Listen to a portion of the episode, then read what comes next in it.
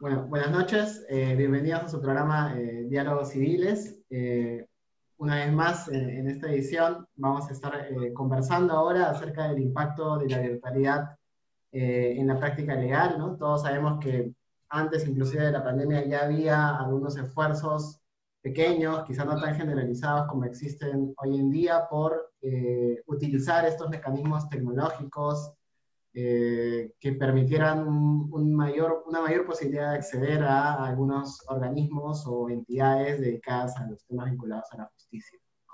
Y en ese sentido, eso es, lo que nos eh, hace reunirnos hoy día para conversar, comentar sobre estos temas.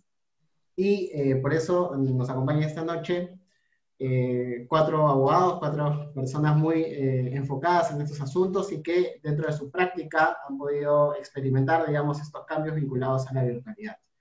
Eh, tenemos a Eric Cuba, quien es abogado de la Universidad Nacional Mayor de San Marcos, tiene estudios en la Maestría de Regulación de Servicios Públicos y Gestión de Infraestructuras en la Universidad del Pacífico y también en la Maestría de Derecho de la Empresa de San Marcos. bueno, y también es árbitro, es consultor independiente, una amplia gama de experiencia en estos asuntos vinculados a no solo el derecho administrativo, sino también al arbitraje. Tenemos también a, Rafael Castañeda, quien es abogado por la Universidad Nacional de San Marcos, también es, eh, tiene, cuenta con estudios concluidos en la maestría de Derecho Administrativo Económico de la Universidad del Pacífico, y eh, bueno, cuenta también con una amplia experiencia vinculada a temas administrativos, en particular y concretamente vinculado al tema del, de, del INDECOP y de otras cuestiones también. También contamos con eh, Alessandro Vergel, quien es abogado también de San Marcos, con eh, maestría en Derecho Procesal en la Universidad Católica, es socio de Vergel Pérez Palma Abogados, y pues evidentemente cuenta con una amplia experiencia en temas vinculados a la práctica eh, legal, ¿no? a la defensa de los intereses de sus clientes. También contamos con Carla Rodríguez, quien eh, es abogada de San Marcos, que cuenta con estudios de maestría en Derecho de la Empresa también en San Marcos, es actualmente abogada asesora de la República del Perú en el Tribunal Andino de la Comunidad Andina, que evidentemente eh, está aquí eh, dando la nota internacional porque está desde, Ecuador. Así que, bueno, vamos a, a comenzar con, el, con los temas de conversación. Como ya lo he adelantado, digamos que eh, la virtualidad ya estaba presente en la práctica legal antes incluso de la pandemia. Podría ser eventualmente que lo que ha ocurrido es que esta eh, ha acelerado algunos procesos vinculados a la aplicación de esta manera de, actuar en, determinados ámbitos.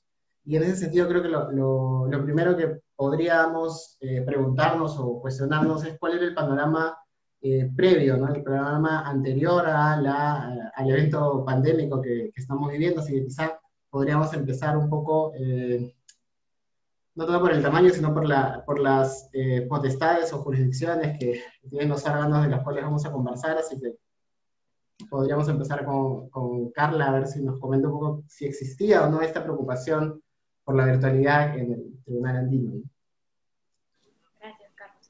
Buenas noches a todos. Bueno, quisiera empezar con un especial agradecimiento a mi amigo Carlos Tamani por la invitación a su programa Diálogos Civiles.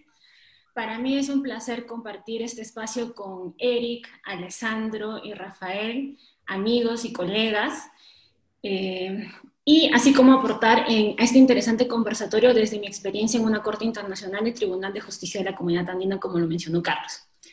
Solo una breve introducción. El Tribunal de Justicia de la Comunidad Andina tiene jurisdicción sobre cuatro países, eh, Bolivia, Colombia, Ecuador y Perú y es considerado, considerado por los expertos como la tercera corte internacional más activa del mundo, después del Tribunal de Justicia de la Unión Europea con jurisdicción sobre 27 países y el Tribunal Europeo de Derechos Humanos con jurisdicción sobre 47 países. Dicho esto, ya paso al tema central que, puso sobre la mesa Carlos, que es el tema de la virtualidad antes de la pandemia. Bueno, antes de la pandemia, eh, específicamente desde octubre del año 2017, de conformidad con el segundo párrafo del artículo 17 del Reglamento Interno del Tribunal, sus sesiones, tanto judiciales como administrativas, se celebran de manera presencial o por medios telemáticos, tales como videoconferencia, correos electrónicos u otros. Esto quiere decir que el tribunal desde el 2017 ya tenía la posibilidad de sesionar ya sea de manera presencial o de manera virtual. e incluso en determinados casos se daban estas sesiones de manera mixta, o sea, algunos magistrados participaban de manera presencial, por ejemplo, dos magistrados de manera presencial y los otros dos magistrados de manera virtual. Eso era en cuanto al tema de las sesiones. Ahora, respecto de la tramitación de los procesos, dada la naturaleza de esta corte, que es una corte internacional, tanto las demandas en acciones de nulidad, acciones de incumplimiento, recursos por omisión, eh, demandas laborales o arbitrales, que son las competencias que tiene este tribunal, estas demandas podían ser recibidas también por correo electrónico, con cargo a la remisión de la demanda en original este, de manera posterior, pero sí podían ser recibidas de manera este, electrónica. Y luego, eh, como muchas veces las partes de estos procesos no estaban en la sede del tribunal, que es en Quito, Ecuador, sino estaban, no sé, en Guayaquil, en Lima, en Bogotá, en La Paz, eh, todas las demás actuaciones, como por ejemplo la admisión a trámite de la demanda, el traslado de las excepciones previas, la absolución de los recursos, las convocatorias a, audiencias públicas, todas las demás este, actuaciones eran notificadas por vía este, vía correo electrónico. Y también todos los demás documentos eran recibidos vía correo electrónico, con lo cual lo que se maneja en el tribunal es un expediente físico, donde se imprime todo lo que llega electrónicamente, que viene a ser como el expediente original, y un expediente virtual. Entonces, desde que yo estoy en el tribunal, que es más o menos hace cuatro años, siempre he manejado las dos figuras, el expediente virtual y el expediente eh, físico. Ahora bien, como mencioné el tema de las audiencias públicas, eh, es importante resaltar que también antes de la pandemia el tribunal ya tuvo audiencias virtuales. Y estas se han dado, por ejemplo, este, cuando las partes no han podido visitar eh, o venir, mejor dicho, hasta la sede del tribunal, que está en Quito, y han este, solicitado su participación vía virtual. Hemos tenido un caso incluso donde ambas partes estuvieron de manera virtual en la, en la audiencia, pero también hemos tenido audiencias en las cuales unas partes han estado, una parte ha estado de manera presencial y otra parte de manera virtual. O sea, también lo hemos hecho de manera mixta. Y este, finalmente, ah, quería referirme también a las interpretaciones prejudiciales, que es otra competencia que tiene el tribunal.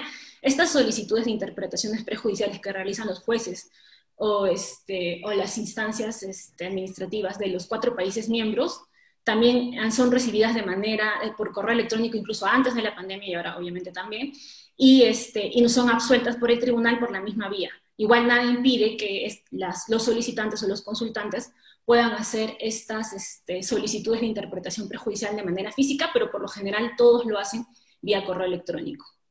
Y bueno, solo quiero cerrar este punto eh, haciendo, bueno, resaltando que como se puede advertir, y como ya lo había mencionado, por la propia naturaleza del tribunal, de ser una corte internacional, ese tribunal ya estaba encaminado antes de la pandemia hacia la virtualidad, tanto en sus temas de notificaciones, sesiones, expediente electrónico, etc. Gracias. no, gracias. Carlita, partía de una necesidad ¿no? de, de, la propia naturaleza del tribunal. Qué, qué interesante igual que, que, haya generado todos estos mecanismos. Bueno, ahora quizá conversando, analizando, nos damos cuenta de los contrastes que pueden existir sobre estas prácticas. No, no, no sé, Alessandra, ahí que nos puedes contar un poco. Gracias, Carlos. Gracias por, por la invitación y en realidad muy contento de estar compartiendo algunas ideas con, con grandes amigos. A ver, a mí me han encargado el tema de la virtualización en el Poder Judicial y todos sabemos que el Poder Judicial en el Perú tal vez no sea una de las entidades más eficientes a lo largo de los últimos años. Y en general creo yo que este es eh, un problema que no solamente se presenta en el Perú, sino en todos los países del mundo. Dado que en, todos los países del mundo existe una carga procesal muy alta que eh, evidentemente genera dificultades a todos los estados para poder brindar el servicio de justicia, especialmente de forma oportuna. No somos el único país que un juicio demora más de dos, tres, cuatro, cinco años, ¿no? Definitivamente antes de la pandemia, ya habían desarrollos tecnológicos para efectos de llevar adelante los procesos judiciales. Eh, la primera, una primera muestra son los expedientes judiciales electrónicos en algunos juzgados, como por ejemplo los juzgados civiles, algunos juzgados contenciosos administrativos también, en los cuales ya no se manejaban los expedientes físicos, sino que todo era con soporte digital. Eh, si bien antes para presentar un escrito podías ir a mesa de partes, que ir a mesa de partes y por más de que sea digital, te lo escaneaban y te lo digitalizaban. Luego de la pandemia, eh, ya se ha expandido como una práctica común eh, que se puedan presentar escritos también a través de mesa de partes virtual. En este momento los requisitos para presentar los escritos están aligerados, dado que no necesitas por ahora como requisito necesario la firma electrónica y demás. Eh, creo yo que esto va, a traer más adelante problemas porque eh, tener firmas digitales no es tan sencillo. Tal vez para abogados de, estudios que tienen una logística este, ya consolidada, se les puede facilitar la vida, pero eh, recordemos que no todos los litigantes son, son litigantes de estudio, ¿no? Entonces, eh, yo creo que eso hay que, hay que tenerlo bastante en cuenta. Y también hay que tener bastante en cuenta el tema de las brechas en tecnología, ¿no? No es lo mismo litigar en un arbitraje en el cual las partes saben que van a ir a un arbitraje y cuentan con los, con los recursos para poder tener internet y una computadora. En el Poder Judicial no sabemos si un alimentista va a poder tener una computadora o si en determinadas provincias van a tener acceso a internet en en determinadas zonas. Y yo creo que ese es un, problema que el Poder Judicial debe identificar y resolver. No todos tenemos una computadora en casa ni somos abogados de estudio. Pero definitivamente eh, las audiencias virtuales que se están llevando a cabo en este momento ayudan y ayudan bastante. Eh, todos sabemos de que eh, los abogados no solamente litigan en la provincia donde viven, y el solo hecho de poder contar con la posibilidad de tener audiencias virtuales le reduce costos no solo al abogado, sino a la persona que está litigando, que es a fin de cuentas a quien se le brinde el servicio de, administración de justicia. Y creo yo que esto está reduciendo costos a los litigantes, y eso es bueno. Y también tiempo. Antes para ir a una audiencia en el Poder Judicial, te citaban a las 10 y te estaban llamando a las 11 con todo el tiempo que te demorabas en llegar y en salir de la sede, le dedicabas por lo menos tres horas a la audiencia. En este momento, con 20 minutos, accediste al link, diste tu informe oral y saliste. Y puedes seguir tranquilamente con, tus, actividades diarias. Lo que de por sí me parece bastante favorable. Y también porque te permite compartir diapositivas y facilitar la exposición, además de quedar grabado, porque sé que, los informes quedan grabados y los magistrados tienen posteriormente acceso a lo que, a lo que he señalado. hay un cruce, ¿no? Con la realidad y la virtualidad, ¿no? Exactamente, exactamente. Y hay un, hay para, para, no, para, no, adelantarnos quizá un poco, ahí, ahí vamos a, a, ver a qué, ahí, lo retomamos de, de, nuevo, pero a ver para, no hay problema. Más adelantarnos, vamos a pasar a, ver un poco el, panorama también antes en, el tema del, arbitraje para ir a la segunda ronda. A ver, Eric, no sé qué nos puedes comentar. Eh, buenas noches. Agradecerte, Carlos Tamani, por la invitación a este espacio académico tan importante que sin lugar a dudas cada semana trae temas muy interesantes y sobre todo temas prácticos, ¿no? Eh, y nada, también muy contento de estar con Alessandro, con Rafael y con Carla, personas muy destacadas en sus rubros con una trayectoria académica y profesional bastante interesante. Bueno, a mí me han pedido hablar del sector arbitraje, en el cual me encuentro vinculado hace ya varios años. Eh, a diferencia de, de, por ejemplo, ¿no? Cómo están en el Poder Judicial, pues, ¿no? Eh, es mucho más cómodo, y Alessandro lo sabe, ¿no? Estar en, un tribunal arbitral formando parte o, o, probablemente, este, o probablemente litigar, ¿no? Ahí directamente. Algunos centros de arbitraje, ¿no? Que podemos señalar como la Cámara de Comercio, la Universidad Católica, ya tenían implementados algunos mecanismos virtuales, la presentación de escritos virtuales, eh, sobre todo, ¿no? Que con lo cual ya las partes no tenían que estarse apersonando para dejarlos escritos o estar dependientes que, que el mesa de partes cierre y se queden sin la posibilidad de presentar probablemente una demanda, una contestación, sino que desde la comunidad, comodidad de un ordenador, podían ver los escritos, algo que no pasaba usualmente, por ejemplo, con los, con los arbitrajes porque los arbitrajes ad hoc, por su naturaleza, que no tienen un, reglamento propio, sino que se ciñen a las reglas establecidas en el acta de instalación del tribunal, tenían que seguir en la medida de sus, en la de sus casos eh, presentación de escritos físicos. ¿Y qué pasaba? Que algunos arbitrajes que tienen, porque tienen este, partes en provincias y el arbitraje se lleva a cabo en Lima, probablemente lo que generaba era costos de envío, que si bien es cierto, vamos a poner un ejemplo, de la fecha de presentación cerraba, no sé, un 30, tenías que calcular que no vaya a ser que me bloqueen la carretera, que pase algo, que no pueda llegar. Entonces, con la virtualidad eh, ya venía, se venía implementando, eso se ha de una u otra manera mitigado. Entonces, en el tema de presentación de escritos ya se había avanzado mucho. Sin embargo, en lo que es este, las audiencias como tal, em, en su mayoría siempre eran presenciales y eso implicaba en muchos casos un desplazamiento de los árbitros y de las partes hacia un determinado lugar.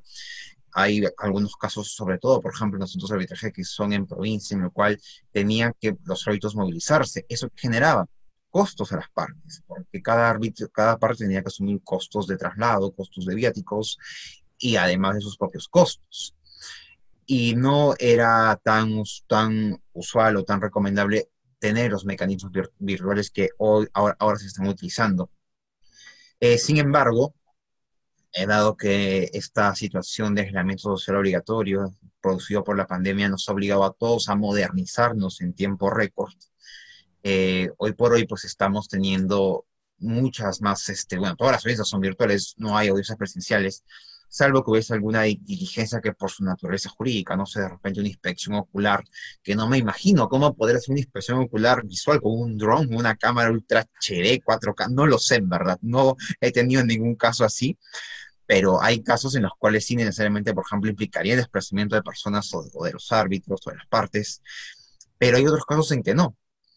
Eh, hay que recordar también, por ejemplo, que en algunos procesos, sobre todo en la Cámara de Comercio Lima, habían algún tipo de audiencias, sobre todo cuando habían árbitros eh, que no eran peruanos o que no son peruanos, ¿no? Entonces, justamente para evitar el costo del desplazamiento, de pagarnos un pasaje de Buenos Aires a Lima o de Estados Unidos a Lima, en una controversia, se, se utilizaban los mecanismos virtuales, pero era algo residual, era la excepción a la regla. Hoy por hoy es la regla y la excepción al contrario es este, estar eh, unos, unos, unos al costo de otros. Hay muchos más temas, pero no me quiero adelantar más por el que el tiempo es este, muy injusto y además porque creo que en los siguientes ítems vamos a seguir desarrollando más, este, más conceptos. Genial. Eh, bueno, a continuación, a ver, eh, vamos a ver eh, el tema de, vinculado a los procedimientos administrativos. ahí de la mano de Rafael, a ver si, si me puede ayudar con, con este asunto. Creo que ha tenido un problema, un problema técnico. Estas cosas ocurren a veces. Sí, bueno, porque el tema de Indecopy es, eh, es curioso, justamente los temas vinculados a la administración, porque creo que de todos ha sido el que ya había implementado cierto grado de virtualidad en estos, en estos ámbitos. Existía una figura bastante similar a la, a la, a la que menciona Carla respecto del, del Tribunal Andino, por ejemplo, eh, en atención a, a esta posibilidad ¿no? de presentar escritos virtuales, que bueno, subsiste hasta la fecha. Y eh, esta, esta cuestión también eh, vinculada a la posibilidad de atender o de participar en los informes orales no sé si llamarlo exactamente de forma virtual, porque había la, la posibilidad de eh, hacer una llamada o acercarse a la ORI de, la región, si es que, por ejemplo, el informe oral se daba eh, con personas que no estaban domiciliadas en el lugar del, del ORPS propiamente, ¿no? sino que eh, se daba esta, esta posibilidad de acercarse a la ORI si es que no tenía un acceso a conexión a Internet y ya ya el, anexo, eh, podría darse esta circunstancia, ¿no? Un poco ese era el panorama antes de No había todavía, por ejemplo, en el caso concreto de esta entidad, de expedientes virtuales, había sí, eh, Disculpa que te interrumpa, pero creo que también antes de la pandemia en Indecopi ya habían empezado con el tema del teletrabajo escalonado.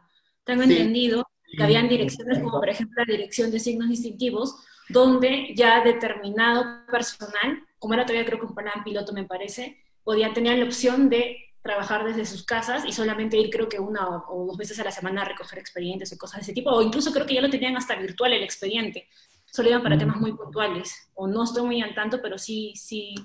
Me bueno, ahí, ahí, concretamente, o sea, había áreas, algunas áreas muy pocas, en las que sí había cierto grado de virtualidad, más las vinculadas quizá a temas de propiedad intelectual, pero las vinculadas a temas de consumidor y quizá también de competencia no tenían mucha, muy implementada la virtualidad, ¿no? Sí, justo probablemente unas semanas o meses antes de la, de la, del evento pandémico, del aislamiento, se empezó a informar de la existencia de ya una virtualidad un poco más eh, extendida, ¿no?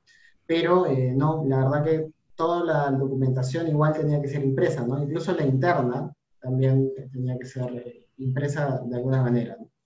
Bueno, ese era el panorama antes, ¿no? Ahora, obviamente, con el evento pandémico todo se ha transformado de manera bastante forzosa.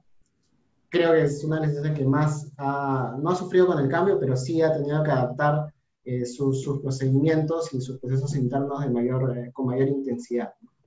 Así bueno, ya para continuar, o sea, ya tenemos claro eh, el panorama, ¿no? Mal que bien, creo que todas las entidades y todos los aspectos de la práctica un poco que estaban orientados a evidenciar, digamos, esta necesidad de implementar cierto grado de virtualidad, ¿no? De manera previa al, evento pandémico, sea por las necesidades de la oralidad, sea por las necesidades de la distancia, por lo que fuere, ¿no? Pero había cierta intención.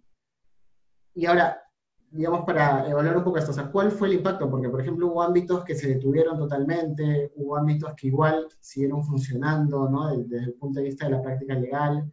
Eh, hay un poco, y saber también cuál es esta forma en la que luego de haberse dado este impacto, digamos, estas entidades han podido, o estos ámbitos y aspectos han podido eh, avanzar, ¿no?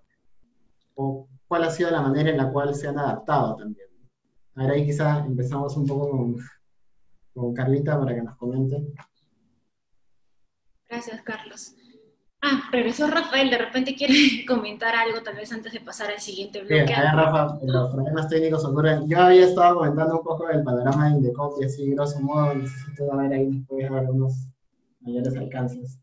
Bueno, primero que todo, buenas noches con todos. Estoy muy agradecido, Carlos, por estar en tu programa de Diálogos Civiles y sí creo que de modo introductorio eh, hay que señalar cómo era el escenario pre-pandemia para luego meternos en la discusión de qué nuevos retos ¿no? y dificultades y oportunidades va a traer esta situación. Eh, los, los, medios tecnológicos, telemáticos, electrónicos, no son ajenos a la administración pública. No podemos verlo esto en, en sectores como el tributario, ¿no? donde ya la SUNAT ha utilizado casillas electrónicas para notificar ya bastante tiempo. En procedimientos de contrataciones con el Estado tenemos lo que es el SEACE, proceso de selección de contratistas, el procedimientos de acceso a la información pública, donde cualquier persona hoy en día puede entrar al INDECOPI como cualquier otra institución pública y solicitar información, dejar un correo electrónico y se la pueden enviar, así como los buscadores de resoluciones en línea, ¿no? en Decopy como otras entidades, uno desde la comodidad de su casa en un 7x24 puede ingresar y encontrar información. Entonces, cada vez la tecnología ya ha ido participando de cómo es la administración pública en general para acercar la administración al ciudadano.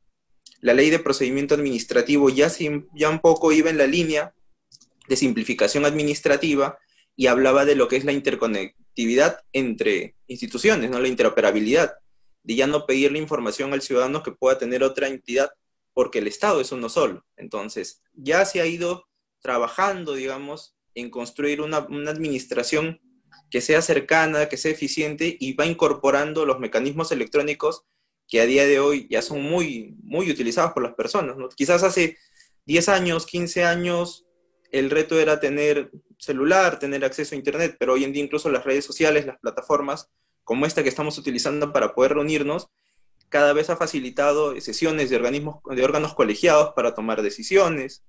Entonces, para realizar audiencias de informe oral, algunas veces no ha sido la regla. La regla que estamos acostumbrados todos es a reunirnos personalmente, ¿no? El, el documento en físico. Entonces, poder ingresar documentos y como la ley de procedimiento administrativo dice, puedes ingresarlo por la web, pero después tendrás que ingresarlo máximo dos días si no se tiene como no presentado. Entonces, ya se ha ido de alguna manera incorporando y quizás, ya bueno, sobre esto comentaré un poco más adelante, y tomar en cuenta que ya en el 2017 eh, está firmada una Carta Iberoamericana de Gobierno Electrónico, que fue en la cumbre de, autoridades de gobiernos de Estado en Santiago de Chile, en noviembre del 2007, si no me equivoco, en la ya se hablaban de principios que se deben tomar en cuenta para lo que, lo que significaba el reto a un gobierno electrónico y de acercar la administración a través de soportes informáticos al ciudadano. Entonces, de alguna manera ya debíamos estar un poco más preparados, solamente que lo que ha hecho este, esta pandemia es acelerar, acortar los plazos y, nos ha obligado adaptarnos a una nueva realidad, ¿no? Eso es lo que puedo ir comentando, ¿no? A grosso modo, de, cómo se encontraba el Estado en la administración electrónica, caso Indecopi, caso muchas entidades, pre-pandemia, ¿no? Y de los retos que va a traer todo esto. Genial, perfecto el, la Bueno, ahora eh, que ya hemos visto, como había dicho, un poco el impacto en todas las, las áreas eh, de la virtualidad antes incluso del evento pandémico, creo que podríamos eh, ver dos grandes asuntos, ¿no? O sea, ¿cuál fue el impacto una vez que se dieron las medidas en el caso peruano del aislamiento social? Bueno, el caso particular del tribunal es porque no está en Perú, es, no está en Ecuador, no estoy tan seguro de cuáles, cuáles hayan sido las medidas por allá, pero eh, ¿y cuál fue, digamos, la, la, manera en la que las entidades o, o, las áreas legales se adaptaron a este impacto, ¿no? Que es un poco la que ya iba adelantando de Erika, de Alessandro, ¿no? Así que igual, igual que en la dinámica anterior em, empezamos a ver por el, por el, por el tribunal, a ver cuál fue esta, este impacto y periodo de adaptación, ¿no? Gracias, Carlos. Bueno, aquí en Ecuador, eh, 16 de marzo es que se declaró el estado de, excepción en todo el territorio ecuatoriano y este, se declaró también el toque de queda a nivel nacional a fin de controlar el tema de la emergencia. Ese mismo día, o sea, el 16 de marzo del 2020, el tribunal tomó medidas inmediatas y emitió una resolución que es la 03-2020, publicada también en esa misma fecha en la Gaceta Oficial del Acuerdo de Cartagena, que es como nuestro diario el peruano.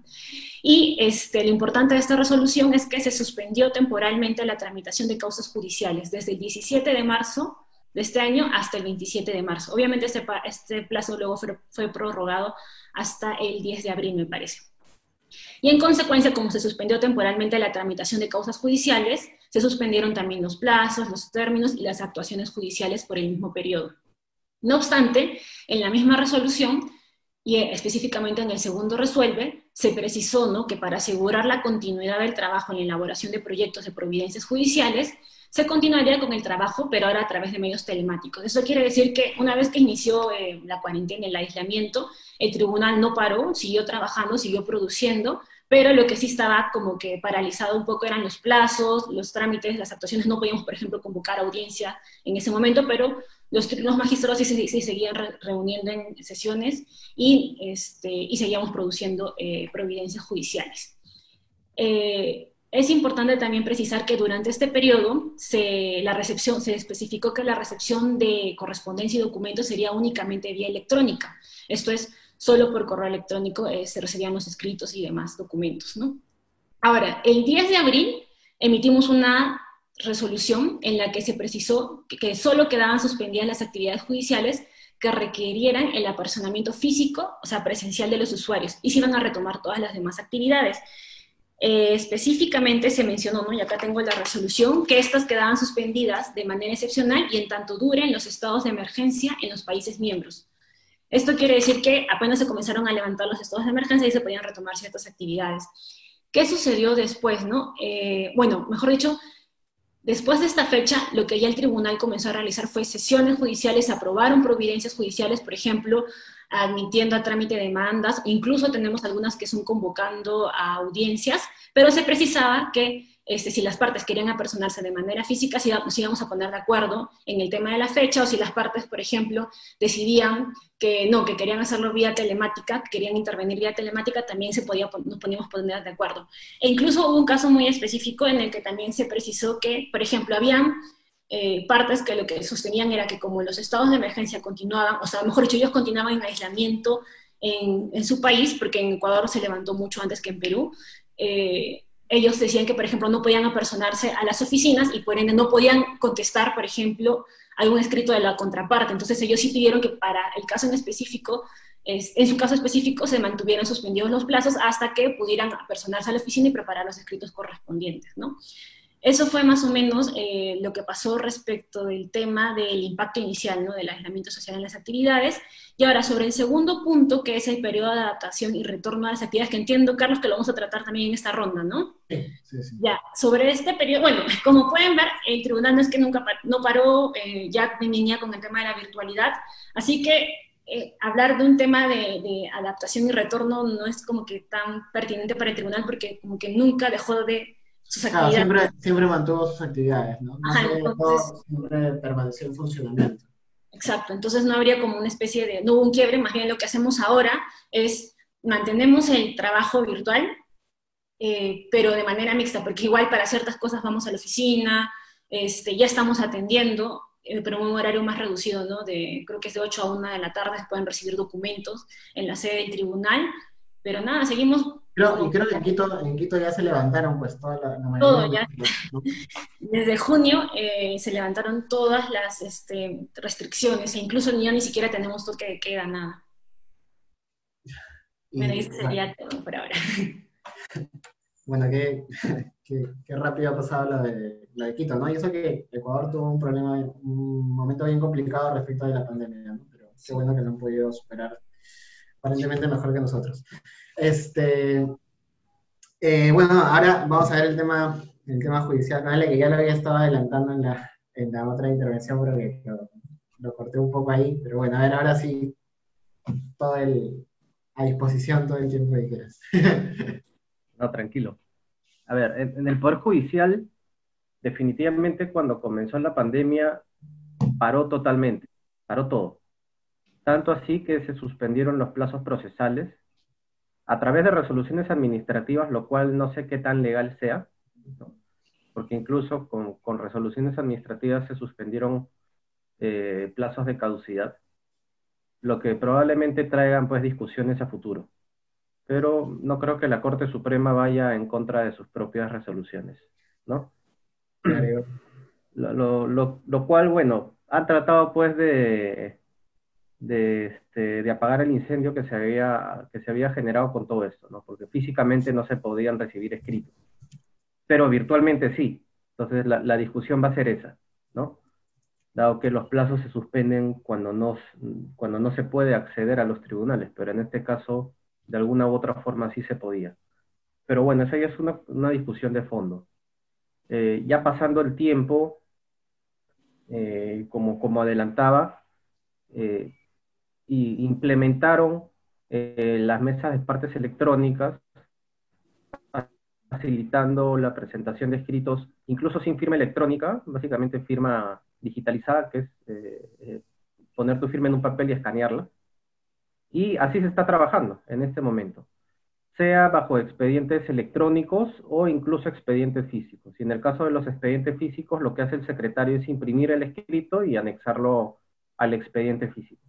O sea, hay una pregunta, no, está pidiendo firma eh, o sea, propiamente virtual, está pidiendo solamente el escaneo de la firma. es suficiente en este momento.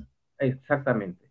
Eh, lo que te dice la resolución administrativa es que posteriormente el juez puede pedir a las partes ratificar eh, los escritos, ¿no? dado que no ha sido con firma digital. Pero a partir del próximo año ya se va a tener que, tener, que presentar escritos con firma digitalizada. Entonces, Ahí la exigencia sería para el abogado, más que para el, el abogado. Exactamente, para el abogado. Este, bueno, en principio para el abogado, porque cuando se presenta una demanda nueva o se apersona a un nuevo abogado, la parte que firma, la parte no abogada que firma debería también digitalizar su firma. ¿no? Es lo que se entiende. Porque si están delegando representación, quien debería tener este, o, o, dejar clara su identidad es la parte que está autorizando pero yo creo que con el tiempo estos detalles se van a, se van a tener que solucionar. Y quien va a tener que tener toda la logística es el abogado, definitivamente. Eh, para efectos de, legal, de digitalizar la firma, no es necesario tener una empresa certificadora, ¿no? que, con todos los costos que ello, que implica, sino que este, RENIEC habilita una plataforma que es Refirma y a través de eso te permite digitalizar documentos válidamente para el Poder Judicial. Pero eh, necesitas contar con el DNI electrónico y tu clave y un aparatito para, para, poder, este, para poder certificar la firma en el documento. O sea, no es tan gratuita tampoco que digamos. Ah, exacto. Por ejemplo, creo yo que los abogados que se dediquen a litigar en el Poder Judicial van a tener que contar con estas, con estos este, materiales básicos y, ponerlo a disposición de su cliente, ¿no? Y decirle a su cliente que vaya tramitando DNI electrónico. Pero bueno, más allá de todas estas cuestiones logísticas, creo que a la larga facilita la, la labor del litigante y del juez porque eso de ir a, las, a la mesa de partes y, este, y esperar horas a poder presentar un solo escrito eh, ya no se produce. Eh, los cerros de papel que, representaban presentar copias para las, todas las partes tampoco se producen. Y la, la finalidad del Poder Judicial es poder digitalizar la totalidad de sus expedientes pero evidentemente eso va a ser con el tiempo. Justo ahí, hace ya unas semanas, tuvimos un, programa con un juez, un juez, este, un juez civil, el, representante de los jueces de, las Cortes de, Lima, y, justo él nos comentaba que la parte más complicada, digamos, de la virtualidad no está tan vinculada al tema de, de, la atención a los usuarios, ¿no? de las audiencias, porque eso lo había facilitado pero en términos logísticos internos del Poder Judicial, el asunto iba más porque no tenían las condiciones de, o sea, no tenían los equipos, los escáneres, las computadoras, la misma calidad del Internet, ¿no? Que se necesita para llevar adelante la, audiencia de manera, digamos, eh, estable y que permita, en efecto, la inmediatez, ¿no? Un poco ese sería el reto, pero que ya no está tan vinculado, digamos, a lo que se puede hacer desde el lado de los, de los abogados, ¿no?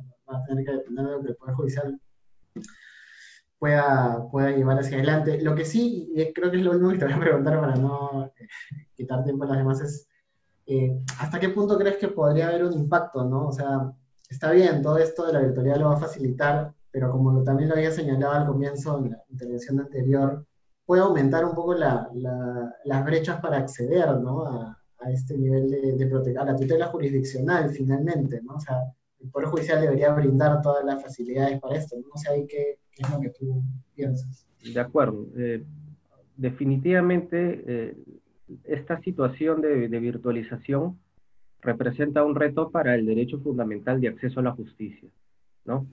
En el derecho procesal ya debemos de dejar de hablar de derecho de acción y todas las discusiones dogmáticas y centrarnos en lo que para nuestro país resulta relevante, y una de las principales cuestiones es el acceso a la justicia. Y una de las manifestaciones en este momento del derecho a acceso a la justicia es eh, permitir y darle la facultad a cualquier, o la posibilidad, mejor dicho, a cualquier justiciable de contar con los mecanismos eh, eh, informáticos adecuados para poder acceder a la justicia, tanto ellos como sus abogados.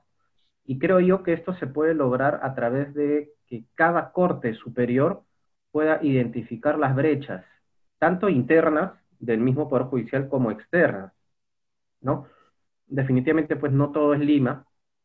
Existen provincias donde se tienen que identificar las brechas de acceso a la justicia y no todos son procesos eh, de gran envergadura entre grandes empresas, sino que la gran cantidad de procesos judiciales son, por ejemplo, temas de alimentos, donde la defensa no necesariamente es cautiva es decir, no tiene que participar el abogado.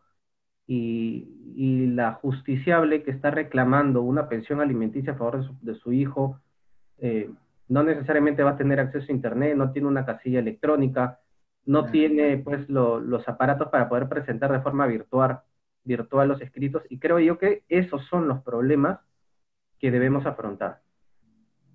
Esos son los principales problemas que debemos afrontar y, diferenciar eso respecto del litigio en el arbitraje y en cortes internacionales, ¿no?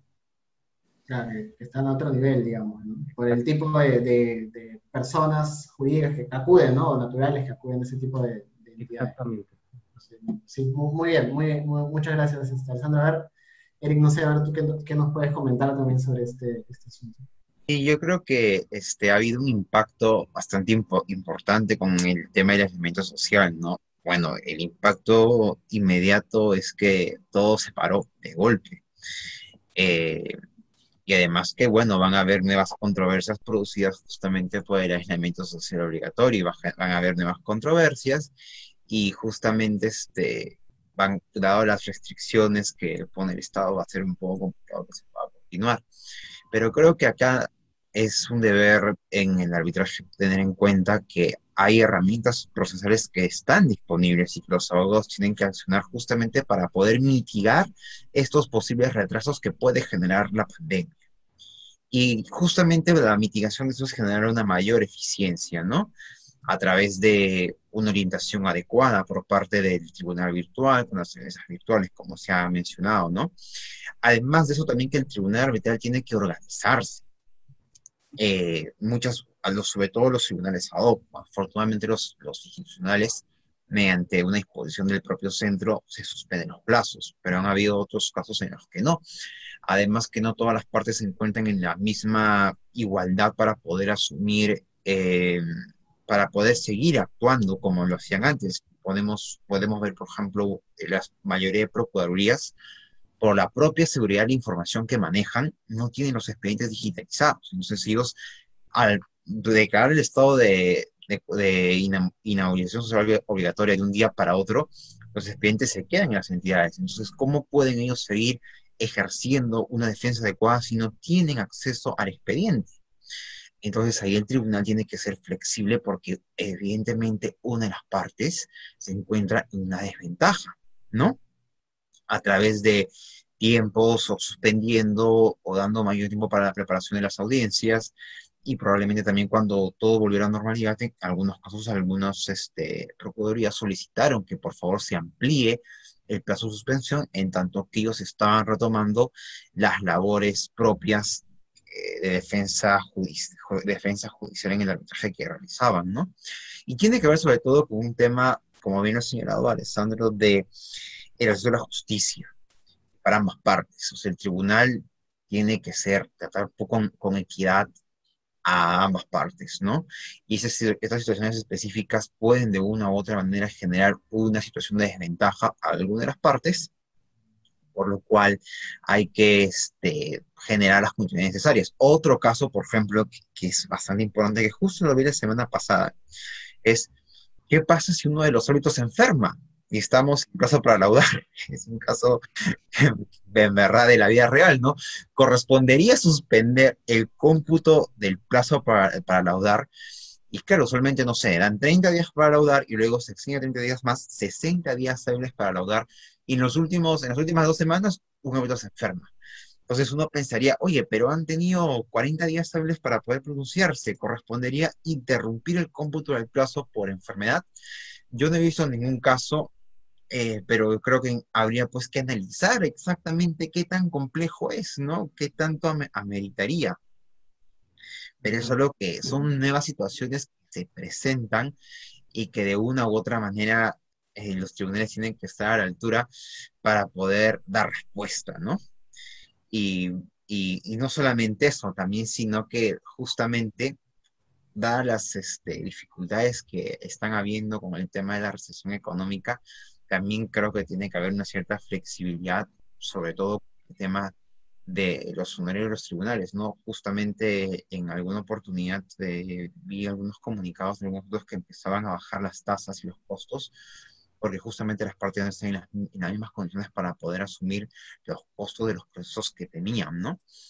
Entonces, esto tiene que estar justamente destinado. Otra estrategia que se puede hacer, por ejemplo, es oye, tengo una controversia bastante grande, pero con lo que yo he pagado podría de una u otra manera pedir este, un laudo parcial para, que, para ir viendo cómo puedo impartir justicia con lo que ya voy avanzando. Entonces yo no espero de repente al, al plazo final para graduar, sino a través de un labor parcial puedo ir resolviendo algunas cosas que ya se pueden hacer. Entonces, este tipo de flexibilidad lo tiene el arbitraje, que probablemente no lo tiene el, en el tema judicial, ni en el administrativo, ni en el supranacional, son cosas que se pueden realizar de una u otra manera para que, los, para que las partes puedan encontrar satisfecho su derecho a la tutela jurisdiccional efectiva, ¿no? Ahí en eso, eso que, mencionas, dime. Eso que mencionas del partirlo, digamos, va a depender mucho del caso, ¿no? Puede haber... Claro, va a depender mucho del caso y también de que las partes se pongan de acuerdo. Porque recuerda que en el arbitraje depende mucho de la voluntad de las partes. Si una de las partes no está de acuerdo, probablemente un tribunal no lo va a hacer.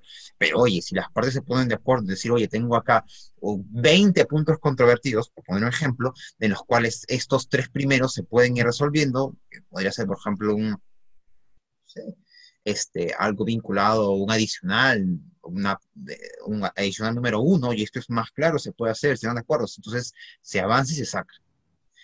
Entonces, pero de repente que lo último no, no se puede sacar porque hay de por medio, no sé, una información falsa o inexacta, o hay este, eh, uno ver que eh, hay de por medio una pericia, no lo sé, poniéndote casos hipotéticos, pero que se podrían realizar. Entonces ahí las partes se pueden ver beneficiadas ambas porque, oye, tengo un lado parcial y puedo seguir avanzando. Claro. No, igual, igual bastante interesante lo que, lo que nos señalas, Eric. A ver, para, eh, para ir con Rafael, un poco ahí el, el, tema es, ya acá entran en juego otras variables distintas, ¿no? En el marco de los procedimientos administrativos. Sí, aquí tomando en cuenta lo que sucedió y el, y el cierre de golpe por, por la restricción social obligatoria, ¿no? La cuarentena, obligó que el gobierno esté sacando normas, decretos para tratar un poco paliar los plazos, porque como señalaron bien este, Eric y Alessandro, las personas al no poder acceder a sus expedientes o no poder desplazarse para poder ingresar a, alegaciones, documentos, estaban, veían limitados sus derechos, entonces resultaba razonable suspender los plazos, ¿no? suspender los cómputos. Ahora, la forma en la que se realizó, técnicamente hay, hay muchas críticas, ¿no? porque se, salió por diferentes decretos, uno parchando al anterior, y finalmente ya con un decreto de urgencia se señaló que los, la suspensión de plazos, que en principio decían solamente son los de parte, o después solo los sujetos a silencios administrativos, y luego a los especiales, y luego dijo, incluyendo a los sancionadores, porque en realidad todos los procedimientos administrativos, la administración pública se veía paralizada, tanto los administrados para poder acceder a, a sus expedientes, presentar escritos, como la propia administración para poder sesionar, para poder su propio personal realizar las labores de instrucción que correspondan. Entonces era lógico esta suspensión. Ahora, en el caso específico de los sancionadores, que es donde ha habido bastante discusión, porque hubo algunos casos donde aún en plena pandemia se resolvieron actos administrativos y surtieron efectos. En temas eléctricos, si no me equivoco, hubo una resolución que favorecía a un, administrado y dijo, yo estoy en plena disposición de ser notificado, se te notificó por vía correo electrónico y no hubo ningún problema en plena pandemia. Hubo casos de otras instituciones donde eh, frente a todo ello se vieron totalmente paralizadas. Entonces, con la suspensión de plazos que salieron en los decretos que hizo el gobierno, desde el 16 de marzo hasta el 10 de junio, si no me equivoco, que fue el periodo donde todo estuvo paralizado, había que distinguir qué es la suspensión del procedimiento, qué es la suspensión del plazo y esto qué efecto tiene para supuestos como caducidad y prescripción. Entonces, toda suspensión de procedimiento conlleva suspensión de plazos, sí, la suspensión del procedimiento administrativo conlleva la suspensión de los plazos, pero también conlleva a que la administración está impedida de realizar actuaciones administrativas. Y excepcionalmente se da la figura de la suspensión de procedimientos administrativos porque la ley de procedimiento administrativo te dice que no se puede, salvo tengas una norma especial que te permita dar una suspensión. Entonces, siempre que tú tengas una norma que te faculte expresamente podrás hacer tu suspensión. Ahora, las normas que salieron, los decretos de urgencia, no suspendían los procedimientos, los que suspendían en el cómputo del plazo. ¿Qué quiere decir? Que los procedimientos administrativos seguían vivos, no se veían impedidos, pero no podías computar ningún plazo. Es como decir, estar en tu procedimiento administrativo, pero estás un día domingo. No puedes computar un día de plazo porque es un día inhábil. Entonces, la figura fue esa, ¿no? Entonces, es un tiempo en el que no se puede computar plazos. Esto afectaba a la caducidad. Y yo conversé con algunos profesores a los que les realicé esta, esta discusión también porque hubo bastante debate, pero hay un consenso, por lo menos en caducidad, como señala el profesor Víctor Vaca y Ramón Guapaya, que la caducidad sí se veía, este, no aplicaba porque el plazo no estaba avanzando. Entonces, si bien lo que tú tienes tu procedimiento administrativo, tienes un tiempo muerto.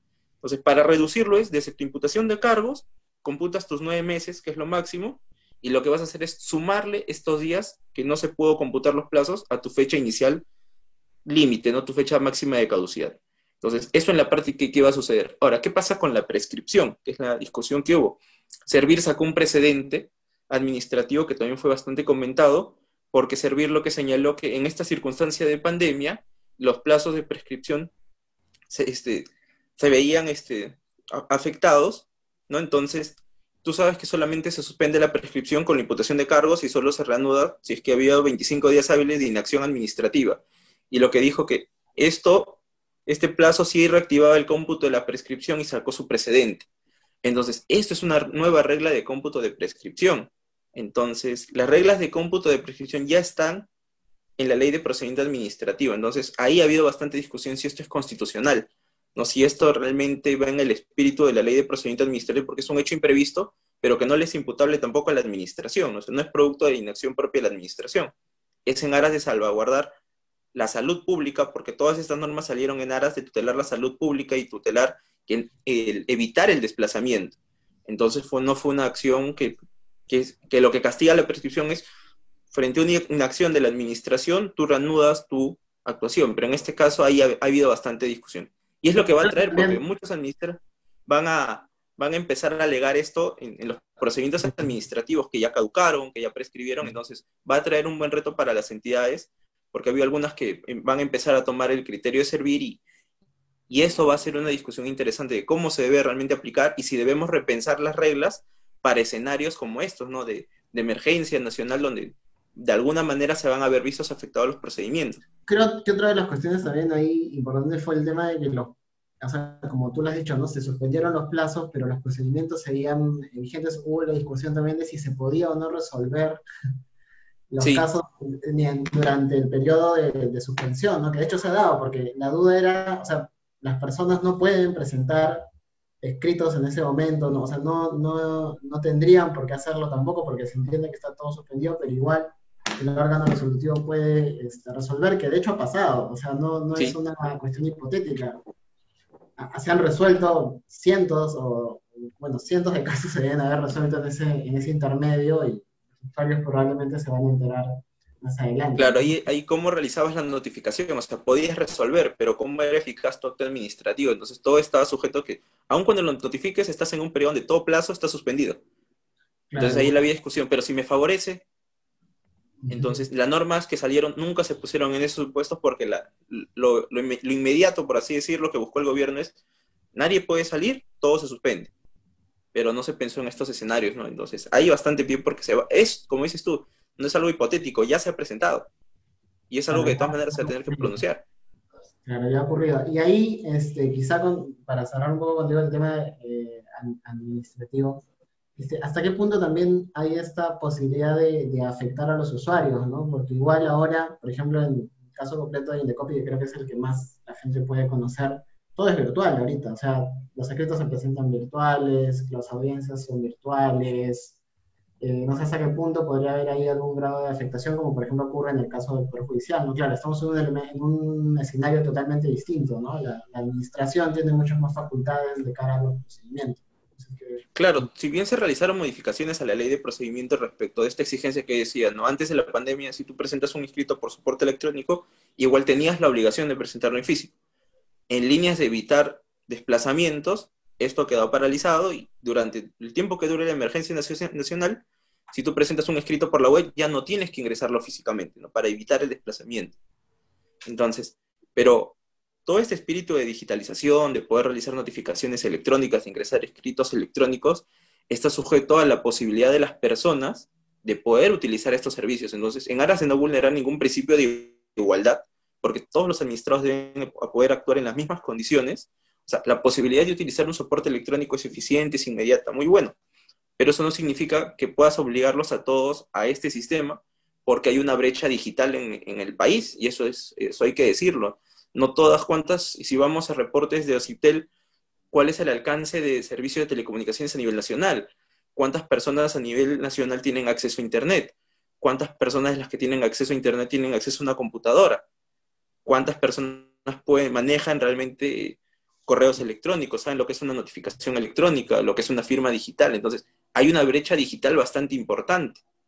Entonces, obligar o condicionar a todas las personas un soporte electrónico puede ser, este, no, me quiero ni más decir si es discriminatorio, pero que vulnere el principio de igualdad, definitivamente que sí, porque no van a actuar en el procedimiento las mismas oportunidades.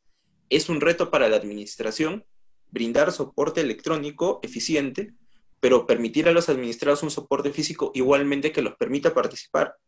Claro, de hecho, de, hecho, de hecho, va a haber un tema con las notificaciones en algún momento, no sé si se plantea, porque cuando se reactivan las actividades eh, o se, se, inicia el tema de las notificaciones, un poco lo que se hace es notificar al correo electrónico que pudiera aparecer en el expediente, que es un poco lo que sale en los informes legales de sentido y todo lo demás.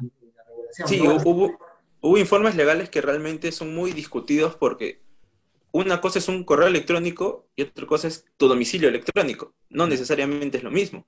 Entonces, un domicilio incluso presencial, yo tengo domicilios legales, ¿no? mi domicilio para la SUNAT, que es mi domicilio fiscal y en aras de tributar, la autoridad sabe dónde me puede ubicar. Mi domicilio RENIEG, por ejemplo, no mi identificación, que para temas electorales, para registro de elección de autoridades, no he visto temas de votos golondrinos, pero la autoridad sabe dónde me puedo ubicar, dónde yo radico, o sea, en mi domicilio, mi lugar de morada. Y otra cosa es el lugar que yo, como justiciable, como administrado, le indico a la autoridad que tiene a cargo un procedimiento conmigo donde quiero recibir las comunicaciones. Que puede ser mi propio domicilio, que puede ser el domicilio de mi abogado, de quien yo considere pertinente. Entonces, yo puedo haber ingresado alguna vez un escrito por correo electrónico, ¿qué es lo que pasa? O en una supervisión capaz un administrador remitió un documento, una foto, por correo electrónico. Esto es suficiente para que la autoridad administrativa diga, ya en adelante, como hay un correo, te notifico ahí. Es una gran discusión. Ha habido entidades que lo han hecho y ha sido bien discutido, porque los administrados, si bien la norma te dice, en el artículo 20 del TULL PAC te dice, tú podrás, pero te condiciona siempre que hayan sido solicitados o permitidos por los administrados. Entonces, si bien yo dejé un correo, nunca dije expresamente que, que quería ser notificado en esa vía. Entonces, ahí hay bastantes retos porque la administración quiere actuar, quiere continuar los procedimientos, porque los plazos también se le vienen encima. Pero tampoco puedes limitar los derechos de los administrados. Entonces, ahí hay un reto bastante interesante. Sí, en efecto. Bueno, vamos a ver qué pasa. Igual, ya como comentario particular, para cerrar este punto del impacto, yo creo que también en las entidades ha habido un impacto de cara a la afectación del teletrabajo, de, los implementos eh, para atender esta, esta renovación de los plazos que se hizo en diversas entidades públicas, donde quizás no se pensó, igual que en el Poder Judicial, en las necesidades técnicas que pudieran existir, ¿no? Había una implementación del trabajo bastante acelerada y, que de hecho ha generado en, algunos casos algunos inconvenientes, ¿no? Para la atención misma de los usuarios. Bueno, ya para, para ir cerrando, digamos, eh, sí me gustaría saber un poco, está bien, ¿no? Todo lo que estamos conversando gira en torno al evento pandémico que estamos viviendo, que bueno, esperemos, es la idea, que sea temporal, ¿no? O sea, quizá que se extienda un poco más el año siguiente o a fines del próximo año o quizá a mediados de año, en el mejor de los casos. Este, pero eh, ¿hasta qué punto consideran ustedes que esta virtualidad ya, digamos, se va a volver la, la regla, ¿no? Independientemente de que tengamos o no el evento pandémico que actualmente venimos viviendo. Si empezamos por, por, por Carla, que quizá en el caso del tribunal puede convertirse en la regla de manera más fácil, ¿no? No lo sé. Gracias, Carlos. Bueno, sí, como lo mencioné, en el caso del tribunal ya veníamos encaminados hacia un tema de la virtualidad debido a la naturaleza propia del tribunal. Este, y claro, lo único que se dio con todo este tema de la pandemia fue ciertos afinamientos para mejorar nuestra labor en, en un contexto ya netamente virtual.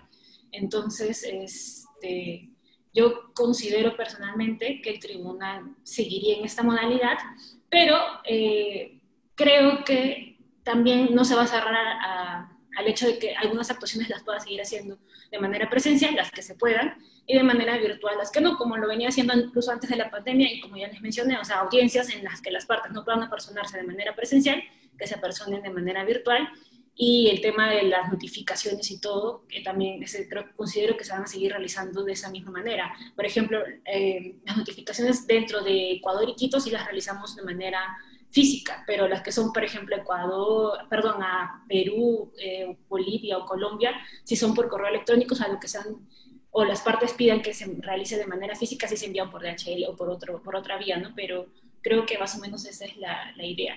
Y creo que ya para hablar, no centrándome en el tribunal, sino de manera general sobre el tema de si esto va a sobrevivir, sobre el, si la virtualidad sobrevivirá o no. Yo ya en otros foros he mencionado que personalmente considero que sí, la virtualidad llegó para quedarse, tiene muchas ventajas, pero como también lo han mencionado eh, aquí, es cierto que eh, lo que se debe tratar o lo que se debe procurar es garantizar una justicia, este, que, que, perdón, que haya priorizar un auténtico acceso a la justicia para todos. Entonces, considero que por lo menos en el caso de Perú, y como lo mencionó este Rafael en el tema administrativo o Alessandra en el tema este del Poder Judicial, sí eso va a tomar bastante tiempo y creo que se debería buscar como que un punto intermedio, o sea, en lo que se pueda hacer de manera virtual que se haga en esa forma y en lo que no se pueda realizar de manera virtual, ya sea la naturaleza de las partes o del tema en general, que se realice de manera presencial. Es lo que considero. Bien, Carlita, muchas gracias. A ver, Alessandro, no sé si ahí tienes algo de. Sí, eh, en realidad la, idea de todo este tiempo es ver qué cosas sirve, qué cosas se pueden mejorar. Y yo creo que las audiencias en general sirven, las audiencias virtuales. Entonces, lo que se debería determinar en primer lugar, ya cuando pase toda esta situación, es en qué, en qué situaciones sí conviene citar audiencias físicas, por ejemplo, ¿no? Tal vez cuando sean muchas partes, cuando hayan que interrogar a testigos, cuando hayan que hacer exhibiciones, eso ya va a depender del caso concreto y del buen criterio del juez, ¿no? Y de las partes. Pero yo creo que se puede eh, encontrar fórmulas adecuadas para cada caso concreto. Y eh, es común que en muchos procesos judiciales, especialmente de, de, causas pequeñas, ni siquiera se citen audiencias. Mm. Con lo cual, básicamente se seguiría el proceso por el cauce eh, regular con escritos electrónicos y todo lo demás, y se ahorra tiempo, se ahorra dinero, se ahorra papel y se ahorra espacio, ¿no?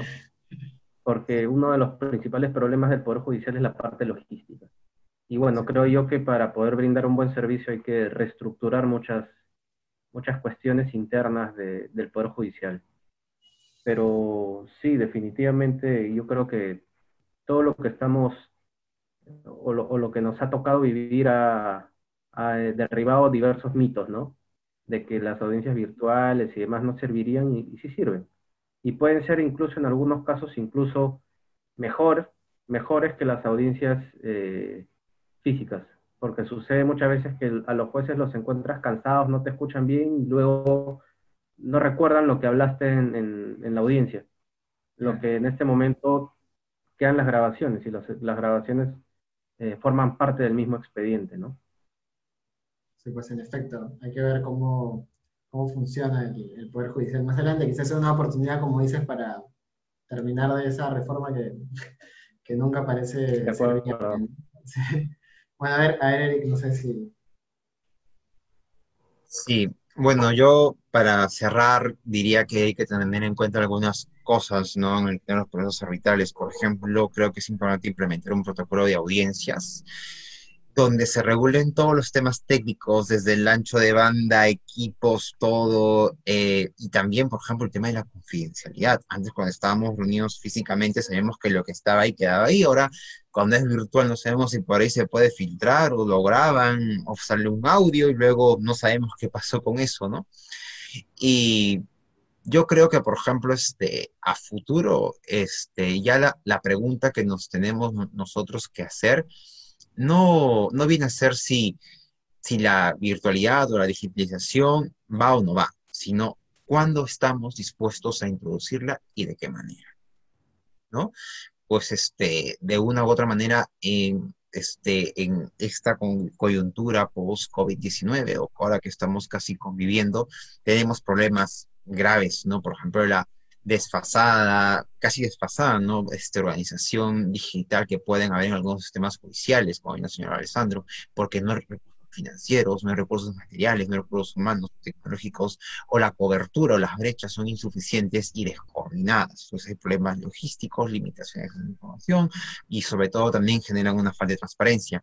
Otro tema como por ejemplo el señor Rafael, es que hay obstáculos legales y procedimentales, excesivos formalismos que son productos de normas rígidas, ¿no? Porque, bueno, si tuviese, por ejemplo, un derecho de la emergencia, por ejemplo, este, eventualmente un derecho de la emergencia aplicable, de una u otra manera podríamos haber estado preparados para esto, pero no, han habido problemas con notificaciones, plazos, la legitimación para obrar. Oye, que tal persona que era antes este, representante legal, ahora está en la clínica, en UCI, no puede firmar. ¿Qué hacemos en esos casos? Son temas que no, no habíamos previsto y eso genera problemas también con la propia admisibilidad de medios probatorios, producción de pruebas, carga probatoria y bueno, y todo eso lo vamos a ver no solamente en el arbitraje, sino creo que en todos, en todos los procesos independientemente de su naturaleza. Y esto pues viene de la mano con una modernización que debe ser inaplazable, ¿no? Porque forma parte de la propia transformación y simplificación y va esto va de la mano también con la reducción de plazos y costos y sobre todo que de una u otra manera mientras tengamos más eh, más infraestructura o más cobertura digital, vamos a cerrar más brechas y sobre todo vamos a generar que más personas sientan satisfecho su derecho de acceso a la justicia. Muy bien, a ver, Rafael, también tú, a ver qué opinas de esto de cara a los procedimientos administrativos.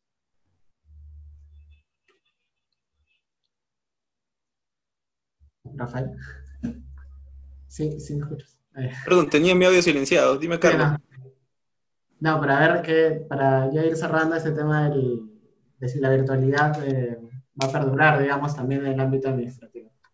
Sí, de hecho que sí, porque ya esto deja demostrado que la administración tiene que estar preparada para estos entornos imprevistos en cualquier momento y no puede darse el, el procedimiento en general parar tiene costos para la propia administración, para el propio Estado y para los propios particulares que necesitan resolver sus procedimientos, necesitan continuar.